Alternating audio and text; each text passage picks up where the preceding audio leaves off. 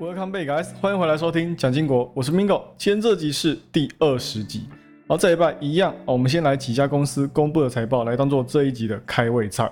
那如果说上礼拜的几家财报还不够重磅，那这礼拜肯定会让大家吃得饱饱的。那很多人或许会觉得说，大科技固然重要，但是其实恰恰是其他公司最能反映出现在这个经济的情况。好像是我们都会认为说，现在不管是熊市还是牛市。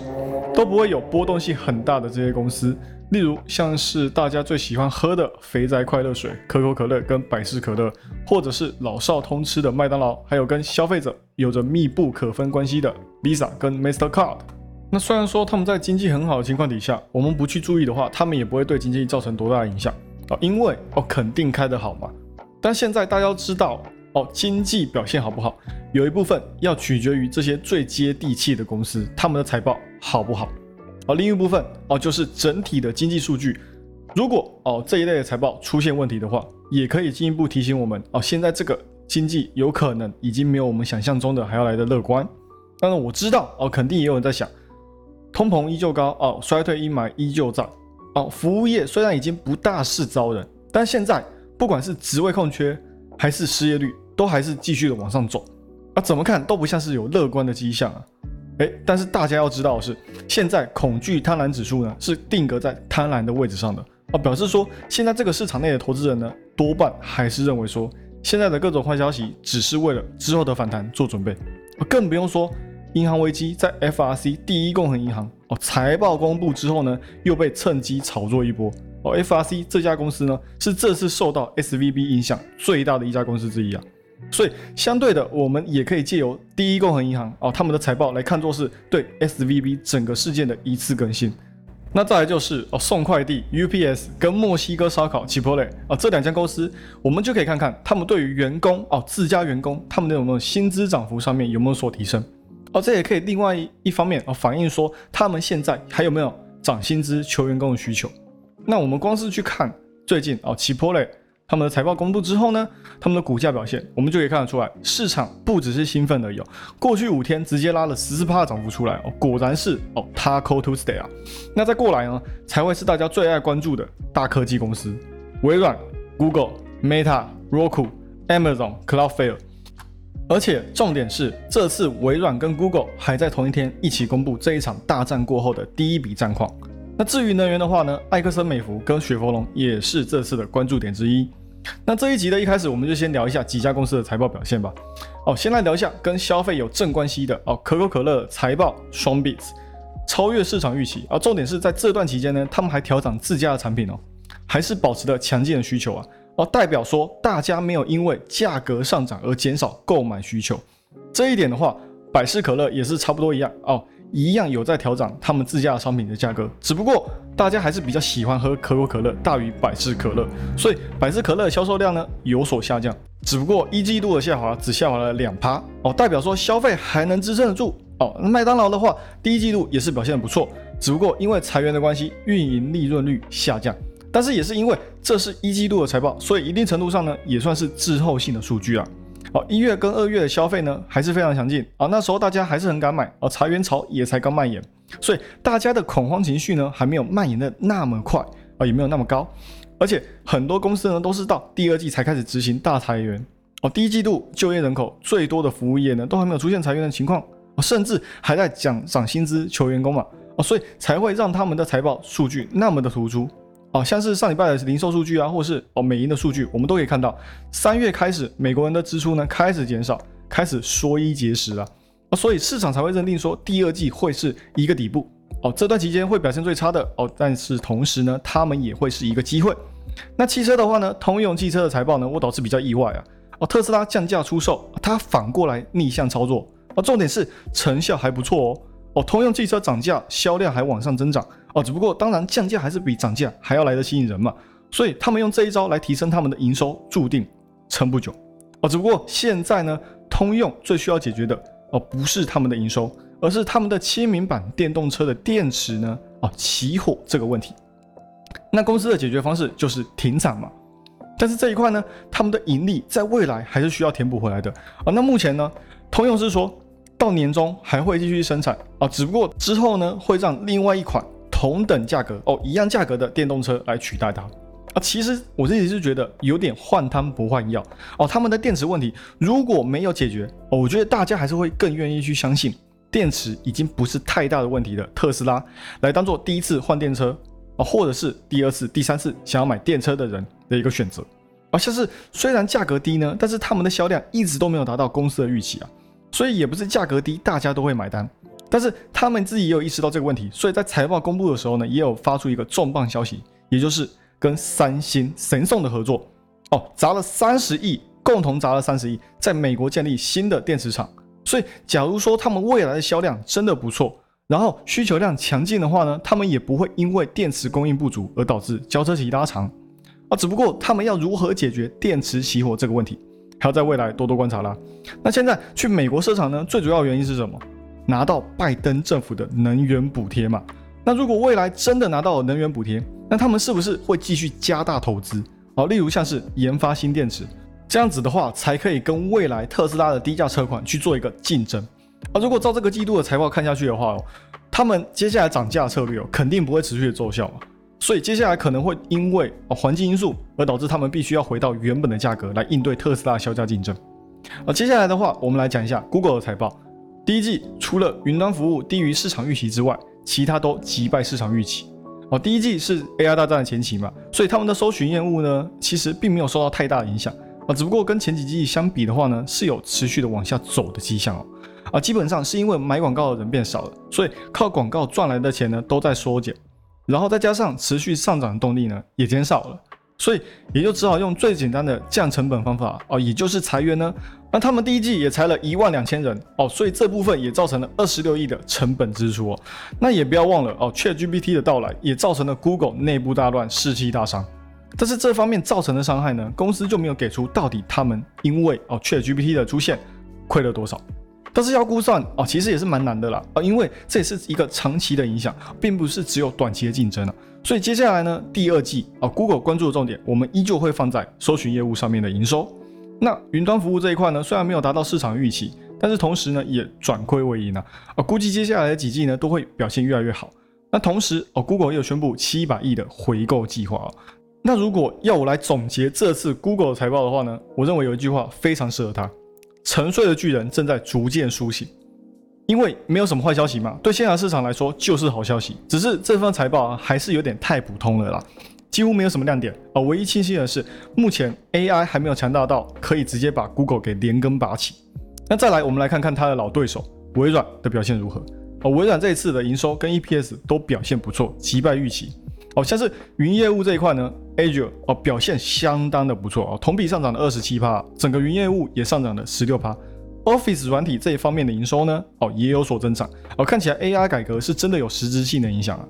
那当然哦，电脑需求在去年年底哦到年初哦整体下降，还是对微软造成不小的影响啊啊，只不过这方面的下跌呢还在可控的范围内，而且估计现在第二季电脑、手机方面的需求会逐渐回温。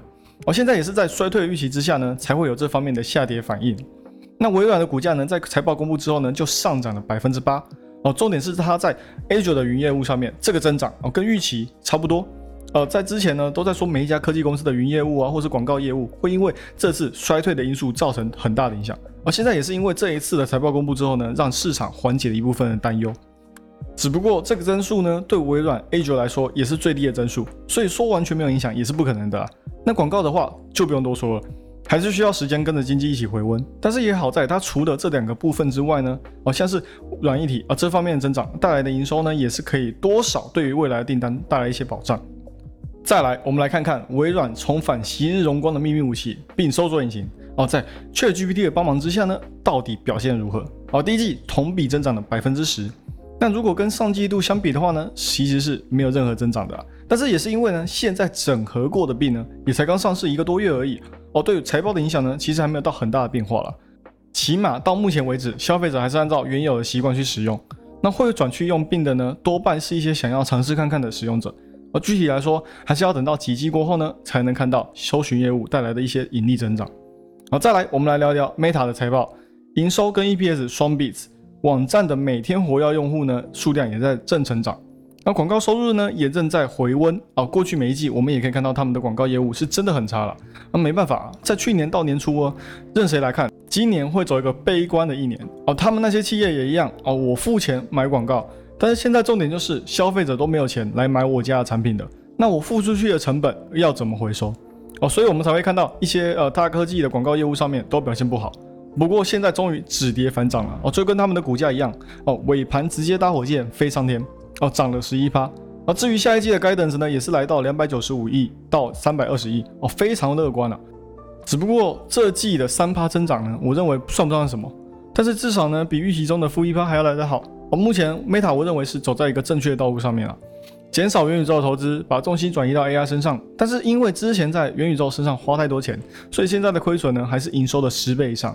啊，只不过头都洗下去，而只能硬着头皮做了，而改成公司的长期战略哦，并缩小元宇宙部门哦。今年的成本支出呢，也都会放在 AI 上面，扩大的他们的 AI 的应用。如果说广告真的能提升精准度的话呢，那他们也可以在广告营收上面拿到更高的利润嘛。但是这个财报的话呢，我自己是觉得哦，他们终于把焦点放到了营收增长上面了。那之前呢，Meta 一心只想要把成本给降低，哦，控制广告商的流出，裁员。那到现在终于想到了要减少支出，当然也要增加收入。所以呢，对于 Meta 的未来，我觉得我们需要去关注的有两点。好，一点是有没有持续的把钱花在刀口上面。好，例如像是减少元宇宙的大规模投资。哦，毕竟哦，一季度就能赔掉四十亿啊，这败家玩意可不是开玩笑的。哦，再来第二点就是哦，平台他们的用户成长有没有持续增长？这样子的话才可以看得出来啊，他们对于接下来未来的情况展望啊来说，到底是不是乐观的？那再来，Amazon 哦，同样营收 EPS 高于市场预期哦。目前我们看到的财报呢，基本上都表现不错哦，也在进一步表示说，有可能大家都看得太悲观了哦。稍微讲一下这次的财报了，Amazon 哦，云端服务 AWS 哦，在财报公布之前呢，也是大家关注的一点之一哦。这次同比增长了百分之十六，广告业务呢，也跟其他家公司一样，都压过市场的预期，同比增长了百分之二三趴。但是他们的本体是什么？没有错，电商。而这方面倒是没有表现得非常好，而跟上季相比的话呢，也只有增长了百分之一。在电商这个方面，消费者减少消费力，我觉得有两个要素。第一个要素是因为去年年底的时候是国外的新年，那在我们年初的时候呢，是我们的新年。哦，你要买什么任何礼物啊，或者是添购一些民生用品什么之类的，基本上都会在过年前就扫货扫完嘛。而且在那个时候呢，电商都会提供一些活动优惠啊，或者是节日优惠，所以那时候的购买力肯定会比节日过后还要来的旺盛嘛。那也因为在一月过后，物价持续上涨，而受薪阶层呢，他们的工资也停止调涨了，所以一般民众也不太敢增加消费。但是这不只是电商啊，实体店面也是一样的，都会受到一些影响。啊，第一季的营收呢，他们可以说是完全是因为 AWS 带动的。广告业务虽然有所增长，但是整体利润率呢，还是需要时间来验证。但是它增长的速度呢，也已经比隔壁的 Google 跟 Meta 还要来得强了。只要持续下去，未来肯定可以比其他人恢复的还要来得快。哦，只不过这季的利润四十八亿啊，AWS 就占据了五十一亿啊。在成本支出上面呢，Amazon 还是需要寻找一个赚钱的策略哦。Guidance 方面呢，保持乐观哦。整体来说，没有想象中的糟糕，基本上都是超过分析师的预期，只是增长速度还是有点放缓。那在财报后面呢，原本大涨之后马上下跌，哦，完全是因为他们自己犯贱了。然后特别调侃了四月的云业务 AWS 会表现得更差。但如果只是四月的话，那倒是不是什么坏太坏的消息哦。啊，因为也不是只有他家在做云端服务嘛，哦，像是微软的 A 九越做越大，啊，可能在未来呢也会把它的市占给抢过来，说不定的。所以现在任何的威胁呢，都有可能会造成他们未来的盈利受损。还有除了云端业务之外呢，它能不能从其他地方盈利呢？哦，这才是未来估值的重点那接下来我们进入本期最重要的主题，没有错，就是我们的 FRC 哦，第一共和银行在发布财报之后，他们发生了什么事情？哦，首先我们在发还没发布财报之前呢，就已经知道，呃，这家银行已经被 S V B 给害惨了。虽然自己的问题也很大了，但是如果说政府前面就强行介入的话呢，或许也不会走到今天这个地步啊。只不过他并不是没有接受帮助哦。前面我们也知道，有十一家银行拿了三百亿出来给 F R C 续命啊。直到最近我们看起来都还蛮稳定的，存款流出也在逐渐减少啊。这次财报开出来呢，我们也不用看，也可以猜到存款再怎么回补也是一定有减少的。啊，同时呢，财报开出来之后呢，他们也有说，跟联总会或是其他投行借出来的钱有超过一千多亿，叫大家放心。哦，现在公司的目标就是减少贷款跟支出成本。那 FRC 还有另外一个令人庆幸的点呢，那就是它的不良贷款，也就是信用风险呢要爆炸的几率呢很小哦，零点几帕而已啊。哦，他们甚至还在第一季啊大量借贷，只是他们自己可能也没想到哦会有今天这样的局面哦。那目前来看的话呢，他们持有的都是家庭的贷款哦，大部分都是银行危机爆发前哦发放的，跟现在的市场最担心的呃商用办公大楼可以说是完全没有任何关系啊。那存款流失呢？如果把那三百亿救命金哦省略不计的话呢，有将近两百亿美元哦是不受保护的，而且把现金分开来看的话呢，也还有哦四百五十亿可以应对接下来的挤兑潮，让大家都一定拿得到钱啊。只不过这说白了就是都不是他的钱哦，那几乎都是他持有的资产换来的或是借来的。那借来的既然都是要救命钱的，那肯定是最后走投无路的时候才会想要去借的。那相对的，那利息肯定高。就跟高利贷是一样的道理，只不过联总会他们比较文明一点哦，并不会在你没钱的时候哦派一些家酒来上门讨债。所以简单来说呢，短期之内呢，如果没有任何的新存款进入 FRC 的钱包的话呢，那他就绝对撑不下去，就会变成他们要卖掉一些低利率的家庭贷款来还联总会的高利贷。所以就算这次的财报实现双 beats，一样也还是先跌一个二十趴了，然后隔天马上就传出他们准备出售长期贷款跟债券。占整个资产的百分之四十三，可以说是把自己的半条命给搭出去了。但是就算真的有接盘侠好了，那买到的价格呢，肯定也会打折哦，因为他们的资产呢，几乎都是在还没有升息之前买入的。那之前买的跟现在买的利率环境差那么多，现在要卖，肯定要把价格压到接近现在的利率水平嘛。那接下来呢，他们要变卖自己的屁股哦，有没有人愿意出来买，这才是最重要的一步。但是很明显呢，在政府还没有介入的情况底下，大部分的银行这些潜在买家。都不想要在现在这个时间点去接手这个烂摊子啊，他们都想要等到真正腐烂的时候拿到一个拔蜡价啊，或是只针对 FRC 特定资产的去下手，所以最后面也有可能会变成哦瑞士叫瑞银去并瑞信的戏码。但是其实到了现在，它的结局可以说是八九不离十，要被收购或是分拆。那 FDIC 呢也准备当媒婆帮忙 FRC 找下家，但政府其实原本是不想管这件事情的。在前面看到十一家银行愿意出来解救 FRC 的时候，可能 FDIC 还松了一口气。结果后面 FRC 又跟联准会前后分别借了八百多亿，只是这些钱呢，最后面还是没办法让 FRC 扭转乾坤了。而现在 FDIC 呢，也不想要接手。其实最主要还是因为接手之后宣告破产，市场呢可能会极度恐慌啊。在现在这个经济环境底下哦，可能会让各方面加速恶化。所以在财报公布之后呢，股价先腰斩哦，呼应了前面的财报的悲观。再来隔了一天哦，又跌了将近四十趴哦，市值直接跌破了十亿美金啊。因为说政府就觉得说啊不会引发系统性危机嘛，但是那些大型银行呢又希望政府去接手，而这样子才可以以更低的价格去做买进。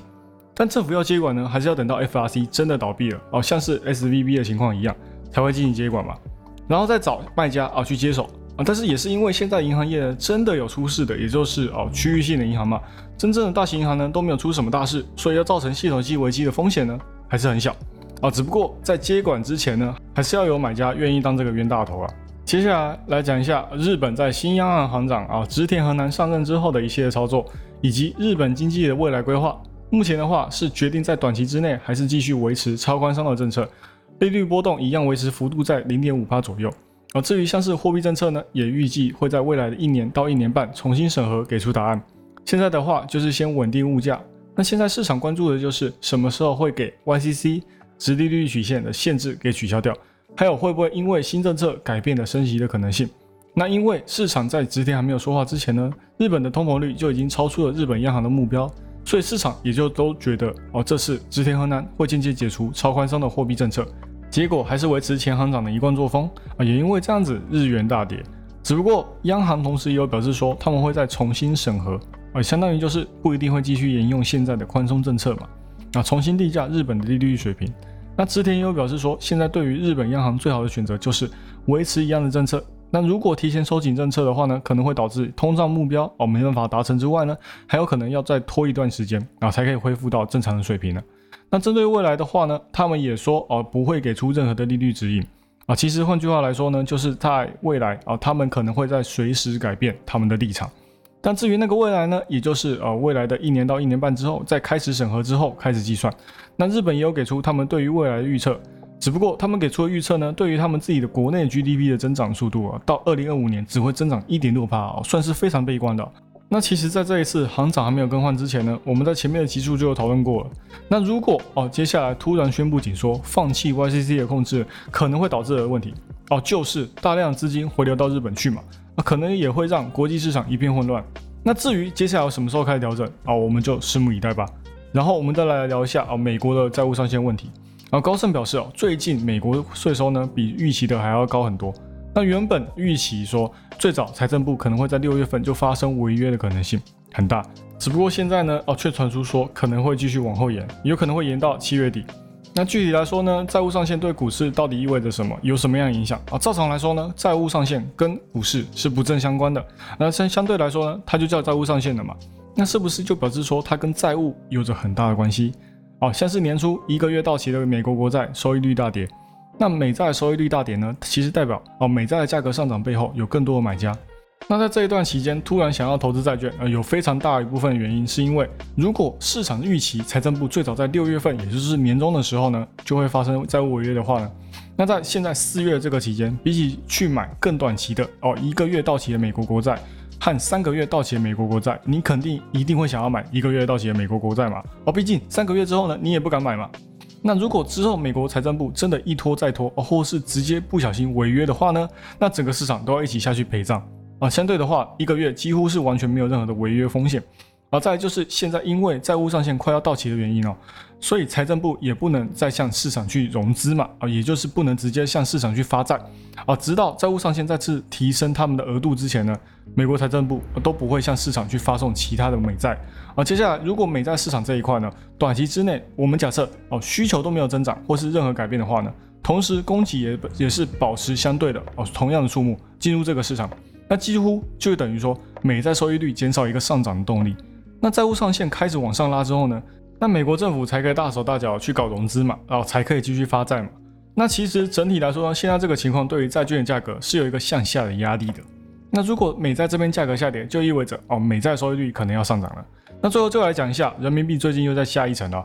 那阿根廷呢跟进巴西使用人民币当做跟中国之间的媒介，也就是正式去美元化，从美元换成人民币来跟中国交易。那阿根廷那边是说。这是因为国内已经没有太多的美元储备，所以才会考虑换货币来交易啊，减少或美元的外流啊。但其实阿根廷一直以来哦，他们的经济都不好啊。虽然世界杯踢出一个冠军哦，是真的很屌，但是会踢球呢，不代表国家就会兴盛哦。还有就是因为他们跟美元之间的汇差啊，导致说阿根廷在出口货物给其他国家的时候，都要降价自己的报价啊，才可以增加美元在自己国家流动。那阿根廷呢？现在去美元哦，转而支持人民币。虽然表面上是中国在跨境交易的货币流通上面哦，占比上面又再下一层嘛，又往上攀升了嘛。那其实呢，中国也要担心很大的风险哦，风险就是来自于阿根廷的货币啊，因为人民币之所以可以在阿根廷或是巴西得到那么大的支持，有一部分哦，是因为他们拿自己的本国货币来交换他们同比例的人民币，来当做未来的流通储备。那现在呢？就中国方面来看，哦，手上就有了阿根廷货币嘛。那阿根廷货币呢？哦，其实在过去一年一直疯狂的贬值。为什么？哦，最主要还是因为通膨的因素嘛。但是其实呢，也不能完全把罪怪在通膨头上。过去十年，哦，阿根廷的货币都在持续的贬值哦。所以表面上中国是又给了哦美元一个新的威胁，但其实呢，他们牺牲其实也很大哦。毕竟这种赔钱生意呢，美国可是不做的。哦，为了扩大在国际之间哦货币地位呢，甘愿去换其他国家的不良资产啊。当然，值不值得还是要看最后这些去美元哦舔中国的国家呢之后的发展到底好不好。而且他们在费尽心思去舔中的时候呢，难道美国会不知道吗？哦，他们肯定知道啊。啊，相信他们也是非常的佩服中国的勇气哦。但是之后肯定还会有其他国家加入他们的行列嘛？哦，加入他人民币的怀抱嘛？那为什么哦不想要用美元呢？啊，其实一方面是因为说他们的美元储备不多哦，国家跟国家之间的贸易呢又是用美元来做计价的，所以相对于中间他们又要被赚一手而。另一方面啊，则是因为有中国这个冤大头，在你需要钱的时候不遗余力哦帮助你啊，也不在乎你家经济怎么样啊，说给就给哦。你们你们去看阿根廷的通膨，他们已经来到了百分之一百零三哦，啊超过一百趴喽，这要人民怎么活？啊？所以中国在这个时间点呢，当一个善财童子哦，阿根廷谢都来不及了，哪会担心什么哦？让美国生气，美国会气不不？那我们来讲一下阿根廷哦，阿根廷一直以来都是农业大国，它跟巴西还有美国都是农业贸易出口大国之一，而且阿根廷所拥有的土地或是天然资源呢，基本上都完全不会匮乏，还曾经是世界强国哦。只不过长期下来，国家内部斗争不断哦，国内人民都活不下去了，政客还是只会一张嘴，整天在那边争利益。而，国家二战之后呢，别人早就在工业革命了，他还在发展他们的畜牧业，还沉醉在当初靠畜牧业就能成为世界大国的历史当中啊。所以可以想到之后的国家经济呢，几乎都是低于世界水平的。哦，财政赤字又高，借的钱又多，哦，外债就占国内五成的 GDP 了，再怎么还钱，还债的压力还是非常的大。啊，再再加上国内人均收入哦低于世界水准，物价又高于世界水准。哦，失业率呢也是世界数一数二的高啊，通膨就更不用说，年年上涨啊，货币也是一直的贬值哦，就连食物都变成国内的交易工具了哦，一只鸡换五颗馒头加一杯牛奶哦，国家又不管不顾啊，这国家还有什么进步吗？啊，根本没有嘛。但是它长期之下跟巴西的关系也不错哦，阿根廷跟巴西进出口占比呢，两国之间都是彼此最大的贸易国。那现在看到巴西已经靠拢中国这只蜜汁鸡腿哦，当然他们也要好好的抱住。哦，只不过现在美元也要担心一下啊，他们在这些新兴或者是发展中国家越来越向中国靠拢的情况底下呢，到底会不会成为一个新的威胁啊？威胁他们的美国或是美元的在国际中的地位啦。好，那我们就来总结一下这一集到底讲什么。财报开胃菜最对你的胃哦，财报大多双 beat，市场还是依旧贪婪，而 FRC 撑不住只好卖屁股等收购哦，系统系风险不高，那服务业开始缩编哦，大家开始省钱。Google 七百亿回购，云端服务转亏为盈。微软 A 九表现力压 Google，等电脑需求回来，势必能在网上。啊，Meta 削减成本，广告回温。Amazon 广告增长。啊，云端业务 AWS 表现良好，只不过接下来展望不怎么乐观。但日本央行维持宽松政策，预计未来一年到一年半会重新审核，可能会改变原有的鸽派姿态，我们拭目以待。美国债务上限往后延期，可能会延到七月底。阿根廷帮助人民币再次扩大版图。OK，那这一集就讲到这里。喜欢我节目的朋友们，帮我多多推荐给你的亲朋好友，记得 Follow and Share，一定要给他按下去。那就这样喽，我们下期再见，拜拜。